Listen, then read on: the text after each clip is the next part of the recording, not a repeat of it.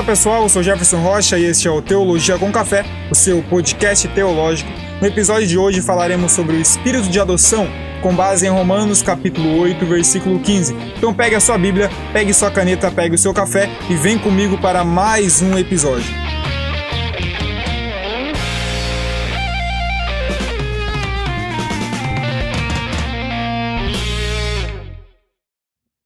Romanos capítulo 8, versículo 15 nos diz: Porque não recebeste o espírito de escravidão, para outra vez estardes em temor, mas recebestes o espírito de adoção de filhos, pelo qual clamamos: Abba, Pai. Existem filhos que nascem sem planejamento, filhos que nascem sem um, um meio de planejar os pais mas vemos que os filhos adotivos não são dessa forma.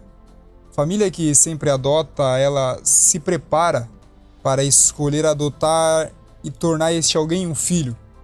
Então entendemos assim, com essa atitude, que a adoção é uma escolha do amor.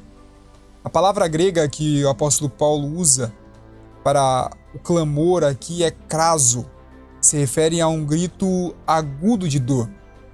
Ou seja, todos os cristãos podem clamar a Deus na sua angústia.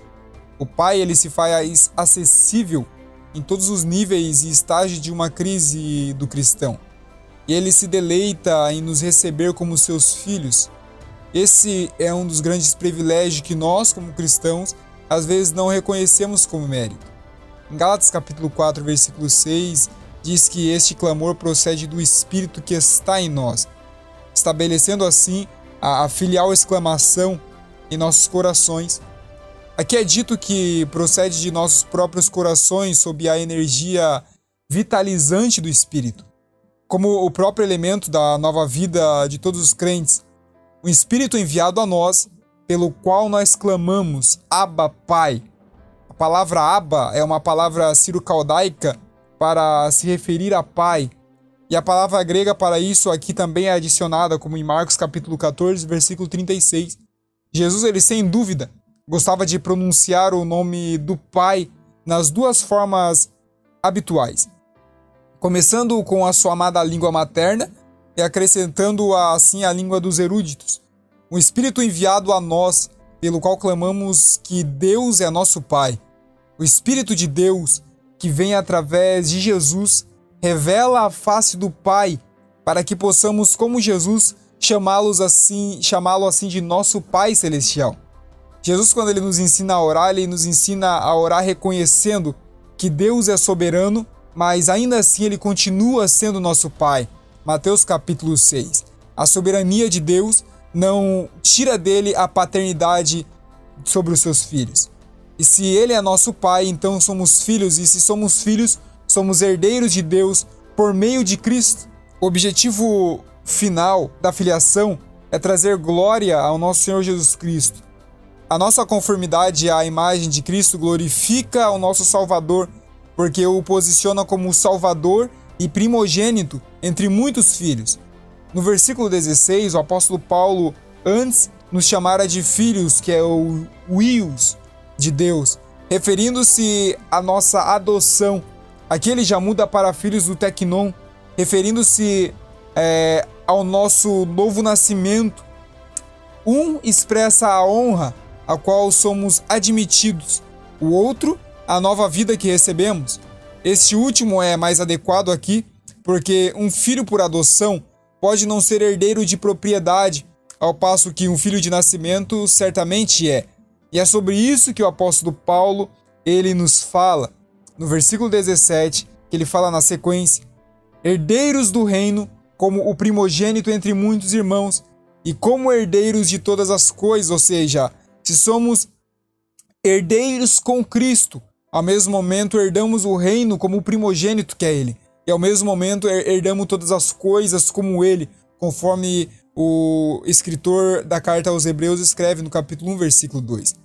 Para que também com ele sejamos glorificados. Aqui ele também ensina aos seus apóstolos essa verdade, que essa verdade, essa necessidade de semelhança com Cristo no sofrimento.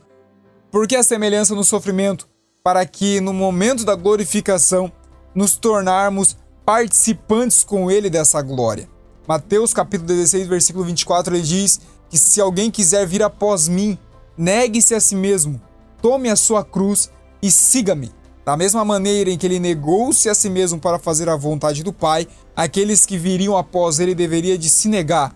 E assim como ele tomou a cruz, deveriam de tomar a cruz para aí assim seguir o caminho que ele estava seguindo, o caminho de morte, o caminho de crucificação, um caminho de dor e de sofrimento, para que lá no final recebesse uma coroa de glória, para que assim podemos receber também uma coroa de glória. Se sofremos, também com ele reinaremos, e se o negarmos, ele também nos negará, segundo Timóteo capítulo 2, versículo 12.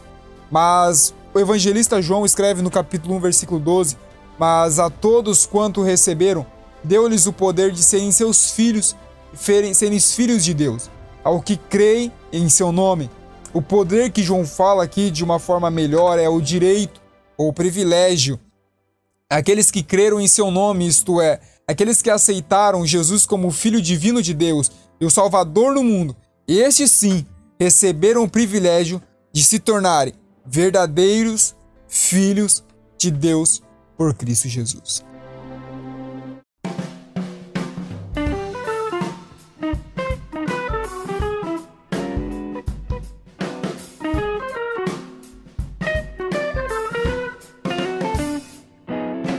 Muito bem, pessoal, este foi o episódio de hoje. Convido você a compartilhar esse podcast com seus amigos, aí com seus contatos, com seus parentes, com seu avô, com sua avó, com seu tio, com sua tia. Lembrando que temos o link na descrição para você se tornar um apoiador desse podcast tá? Os apoiadores receberão materiais exclusivos, também o nosso e-book Pregadores como Sal da Terra e Lâmpada do Mundo, o segredo para o Santo Ministério. Siga-nos nas redes sociais, no Instagram Jefferson Giliard, no YouTube Jefferson Rocha, lá teremos ministrações lá, é, devocionais, especialmente para vocês. Desde já eu agradeço você que está nos ouvindo e se assim nos permitir Deus, voltaremos na semana que vem. Fiquem todos na paz, nosso Senhor Jesus Cristo.